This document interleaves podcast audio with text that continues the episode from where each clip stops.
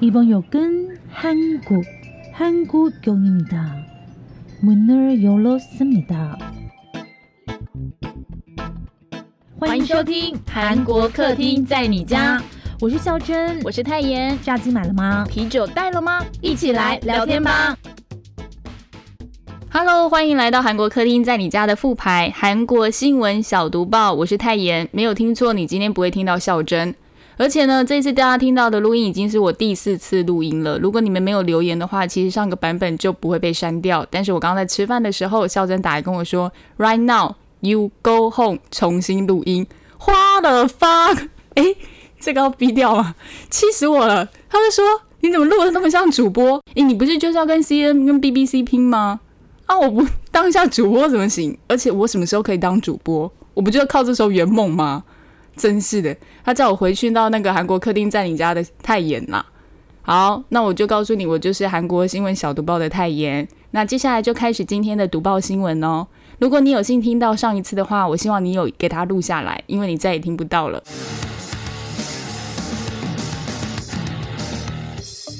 新闻小读报，不能错过的韩国大小事。韩国央行宣布升息两码，创一九九九年来最大升幅。诶，大家在韩剧里面常常出现啊，会看到的国民美食炸酱面。诶，你们知道现在一碗要多少钱吗？答案是韩币一万块，将近台币三百块。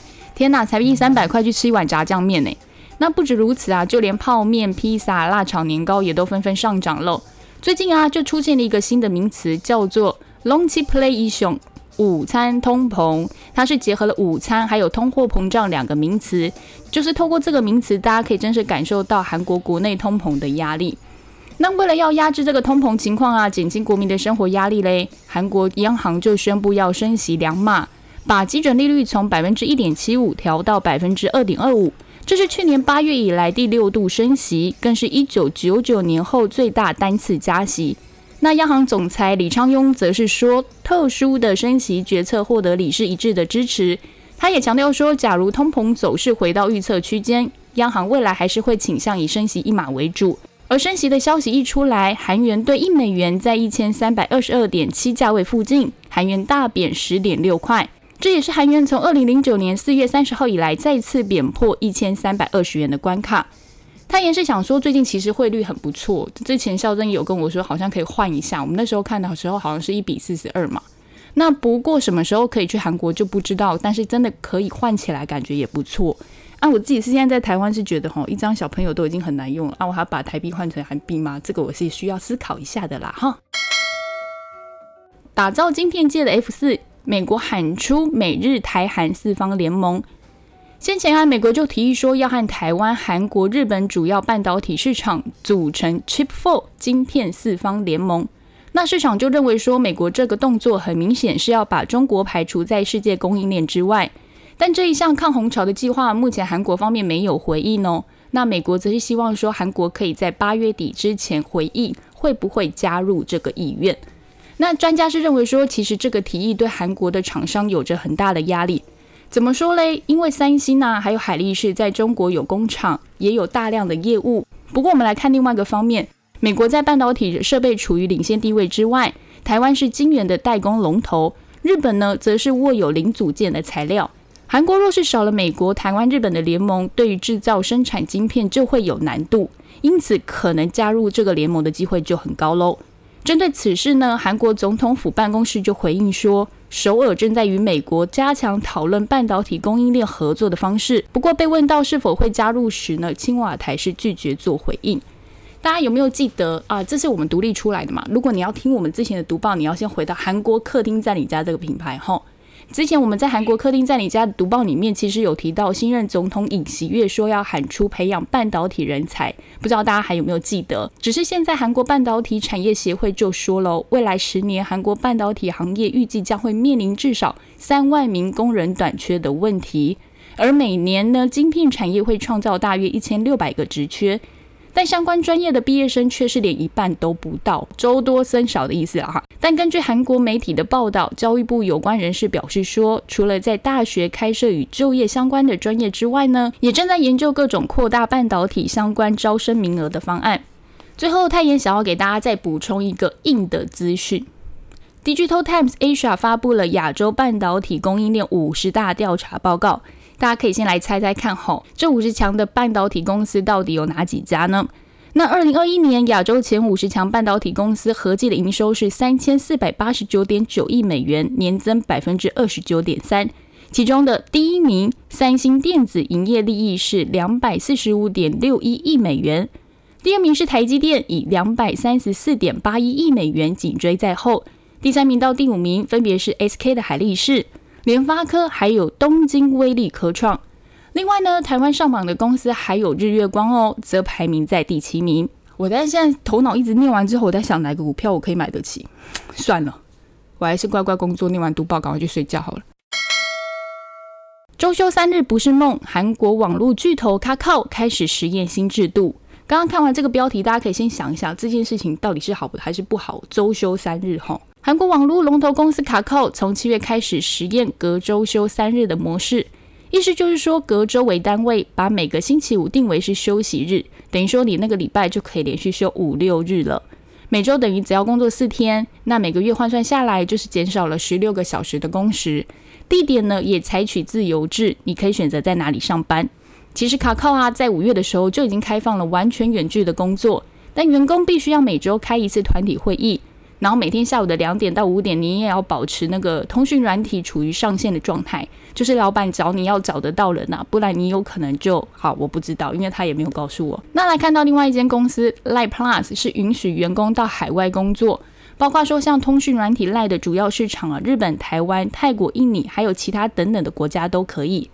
还有一间呢是韩国最大入口网站 Never，也从七月开始实施混合工作模式。就是让员工选择，你说你可以自己在家里工作，就是完全远距的状态，或是你可以每周来几天进办公室这样子。还有另外一个叫做办公度假，就是你可以光明正大的在观光的地区工作和休息，一边办公一边度假。好，那大家听到其实前面三家公司，大家会觉得，诶，那好像都是新创公司给的福利或是怎么样？但其实缩短工时并不是新创公司或者是较新的公司才有的制度。像是 SK 电信呢，它就有快乐星期五哦。什么是快乐星期五呢？其实也就是说，员工可以在每个月的第二和第四周的星期五休息。其实算下来，其实就有点像卡靠的那个隔周休的概念啦。吼，那我刚刚不是有说吗？太阳不是讲到说，问你们觉得到底是羡慕还是不羡慕？如果你一个礼拜工作四天，啊，你工作做不完，请问你有礼拜五可以休吗？啊，就没有啊。所以自己还要调配好，对不对？但讲这些都是因为我们没有休到啦。老板有时候我一定会给他鼓掌，好不好？老板，你有听到吗？那我们听完政治财经新闻之后，我们接下来要告诉大家一起社会案件：韩国女大生酒醉全裸卧倒血泊中，疑似遭男同学性侵。韩国仁和大学一名二年级的女大学生，在凌晨的时候被路人发现，说全裸倒在路上，裤子、衣服还有化妆品散落在周围，头部流血，地上有大片的血迹。那女学生呢是呈现喝醉的状态，送医之后，在早上七点左右宣告不治。警方调查后发现呢，女大生其实是暑假辅导课程的选修生，意思就是说她是远距教学，其实是不用到学校上课的。那警方就觉得也很奇怪啊，那为什么她会来学校？后来就调阅监视器，发现说，诶，女学生死亡之前和一名男大学生在一起，就开始推测说，怀疑两个人是一起喝酒之后呢。男大生起了坏念头，那性侵了女学生之后呢，还把她给推下楼，然后导致女学生惨死这样子。那锁定男大学生很有可能就是嫌疑人，然后也在现场找到了男生的手机，成为了关键的证物。于是警方就紧急逮捕同年的男学生到案，而男学生呢，他也坦诚犯案，被以强奸和谋杀两项罪行移送法办。其实这个新闻最近在韩国还蛮备受关注的。那太妍那天有看到 JTBC 的报道，然后那个男学生就是被移送到警察局的时候，记者就问他，他就是一直低头，然后只说了一句对不起这样子。那想要提醒大家，放暑假了，我相信还是蛮多学生会回到学校的啦。不过千万不要待太晚，其实学校还有蛮多死角的。然后如果灯不够亮，或是其实树很高，都很有可能会成为一个危险的地方，一定要特别注意人身安全，千万不要待到很晚才离开。最好的还有一个方法就是，千万不要一个人回学校。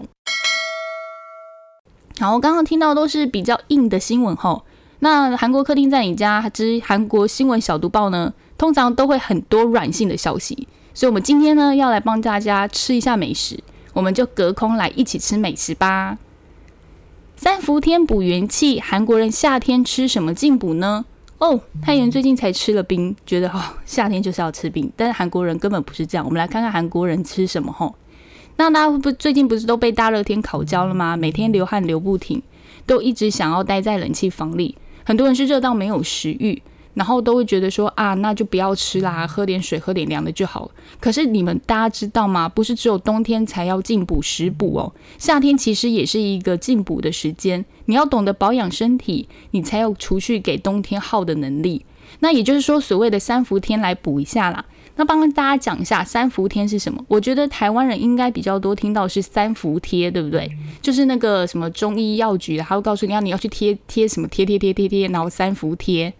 韩国叫三伏天，分成初伏、中伏、末伏，时间从七月十四号到八月十七号。所以你们听到的时候，其实已经可以开始进补一下喽。那这几天都可以调养身体，让冬天具有更高的抵抗力。吼，韩国人会在这个时候吃参鸡汤、烤鳗鱼、泥鳅汤，还有鸭肉汤，都是夏季进补的料理名单。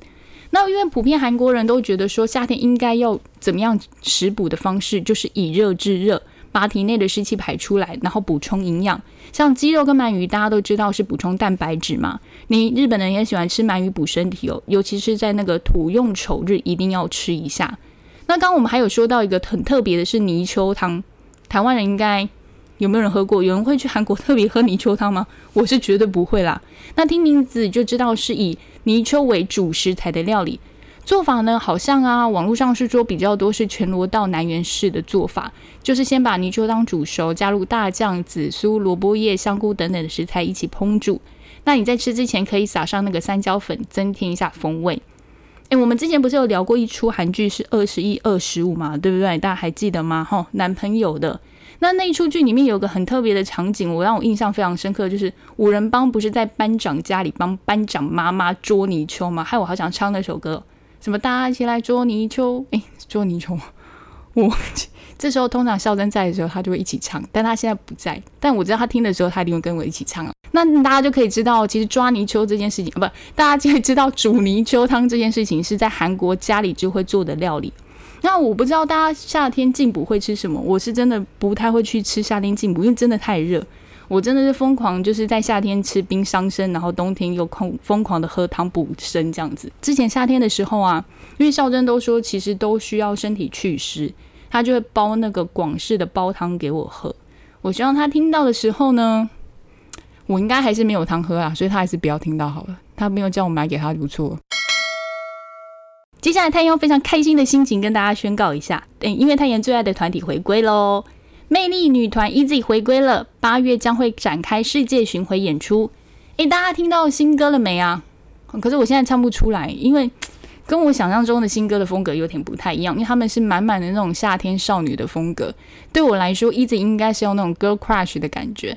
那这次是隔了十个月，算是非常快回归了。我个人是觉得啦，对不对？毕竟我们看那个 Blackpink，大家都说他们去当兵了。不过 Blackpink 在八月的时候会强壮少女时代耶，大家会不会觉得很期待？好，我们我们回到 Easy 好了，现在开始去讲别的团体了。那 JYP 旗下的团体 Easy 发行迷你五集，一共是七首歌。主打歌《Snakers》的 MV 公开喽，用自信满满和充满活力的旋律，讲述不在意别人的眼光，遵从自己的内心，向着自由前行的决心。然后用穿上球鞋呢，是象征勇往直前的正能量 啊！可以买球鞋了。专辑预售呢，也创下 Easy 自身最佳的预售成绩，达到七十二万张。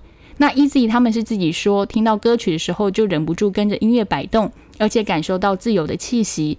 加上这个舞蹈呢，是非常符合现在节气的味道，我觉得应该就是有点像是夏天那种感觉吧。希望大家可以尽情享受在这首歌里面，一起度过凉爽的夏天。我也想度过凉爽的夏天，但现在夏天这么热。那太阳觉得呢？以往的 Easy 都是比较有就是 power 的那种舞蹈，虽然主打歌走夏天风格，可是也不是那种大家会想到少女时代那种风格的，就很少女的舞蹈那种哦。它还是加了一些力量在里面。那在七月中是以专辑回归后呢，就会开始忙碌。八月的世界巡回也要准备开跑喽。首发就在八月六号首尔举行，那十月、十一月会到美国八个城市开唱，在美国的 K-pop 粉丝有福啦。因为其实我会讲这句话，就是因为后台的数据告诉我，其实曾经也是有美国的粉丝有听过。虽然我跟孝正一直在研究，他到底住在美国，还是他是在美国买的 iPhone，所以被登记在美国这件事情。所以我们在这边特别呼吁一下，在美国的粉丝，如果是 In America 的有在听我们的节目，欢迎留言，有什么留言，欢迎留留言给我们。JYP 有个消息就是师姐团 Twice 在之前也宣布全团都完成续约喽。诶 JYP 女团最近的消息都很不错诶，大家可以继续关注，然后支持一下。韩国综艺挑战世俗观点，同志谈恋爱给你看。大家知道之前掀起的一部超夯话题韩剧《语义错误》吗？成为了 BL 韩剧的里程碑，更是让 BL 剧打开了知名度，还有入围了韩国最高殿堂青龙奖呢。剧中的两位 idol 人气爆红，也带动了超多的商机，然后呢，也开创了潜在广大的腐女市场。BL 这个领域也成为现在很多娱乐产业的关注焦点哦。虽然我讲了那么多，但是这一出我没有看啊。但我知道两个男主角真的颜值很高，赏心悦目的一出。那 OTT 平台呢，最近就上映了一出韩国新的综艺节目《男人们的恋爱》。诶，听这个节目听起来会觉得，诶，好像会不会是男生跟女生之间的一些火花呢？但这个是韩国史上第一出专属男性 BL 的恋爱综艺哦。还没有开始开播之前，就引发了满满话题。那节目呢，也在上周首播第一集了，请来的是知名的 MC 申东烨、同志男星洪喜天，还有 I 的 Honey 一起来主持。节目呢是找来了八位帅气的男性，一同住在民宿里面，然后他们要在这八天的同居时间当中啊，互相制造一些浪漫暧昧的环节，然后大家就可以看看那些小互动，然后来猜猜看到底谁会跟谁一对。然后看看到底谁又会跟谁抢那一对，那过程中到底会有多刺激呢？真的只能自己看，因为这个我们刚刚讲它是韩国第一部，所以你没有其他部可以参考哈。然后里面有个环节很特别的是，每天晚上可以在秘密的电话亭中打电话给心仪的对象三十秒。反正如果你你晚上只能跟你的男朋友、女朋友或是暧昧对象讲三十秒。大家想想看，三十秒之内可以讲什么？制作单位也表示说，希望嘉宾们在鼓起勇气找寻真爱的时候，观众能以不带偏见的眼光欣赏这个节目。诶，我是不知道我会不会看呐。如果少女时代的综艺看完了，然后有点时间，不可能，我们还是要写脚本，然后又要录读报。这个以上呢，就是今天的韩国新闻小读报。以上呢是太妍录的第四次。所以我希望你们不要再让我录了第五次了，因为这样子我决定就把副牌关掉了。诶，在第一集就这样讲，会不会很过分？礼拜五大家继续收听哦，因为是孝真的。如果你们反应不好，孝真就没有机会讲了。所以你们最好反应很好，让他礼拜五可以讲一次，我们再把它关掉。反正两集的流量我们倒回去，还没有什么太大的差别啊，还是一样继续会开抖内。所以你们听完可以再抖内一下。然后呢？因为我们这是重新录嘛，刚刚有先看了粉丝在那个脸书的留言，他们说哦，声音很像主播，谢谢你们，谢谢你们，你们现在也可以可以打开电视台，从四十九台转到五十六台，说不定你们就会发现太阳在里面哦。你们觉得可能吗？当然不可能啊！要不是他说要跟新闻频道拼，我干嘛模仿主播语气讲话？那个咬文嚼字很累，我也想要四十四啊。但是呢，主播就要四十四，记得哦，我们礼拜五空中再相会哦。下一个就是孝真主播喽，安妞。